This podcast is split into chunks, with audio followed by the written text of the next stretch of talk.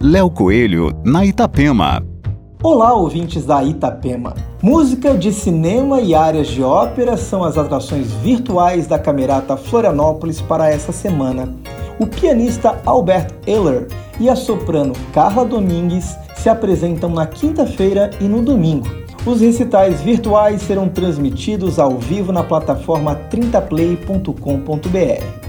Alberto se apresentará na quinta-feira às 8 da noite e a soprano Domingues fará sua apresentação no domingo às 5 da tarde. Para ter acesso aos recitais da Camerata, o espectador deve contribuir previamente com o financiamento coletivo da orquestra. O valor inicial é de 30 reais. Ao todo, serão 25 apresentações digitais que visam auxiliar a Camerata Florianópolis durante essa longa quarentena do coronavírus. Aqui, Léo Coelho com as coisas boas da vida.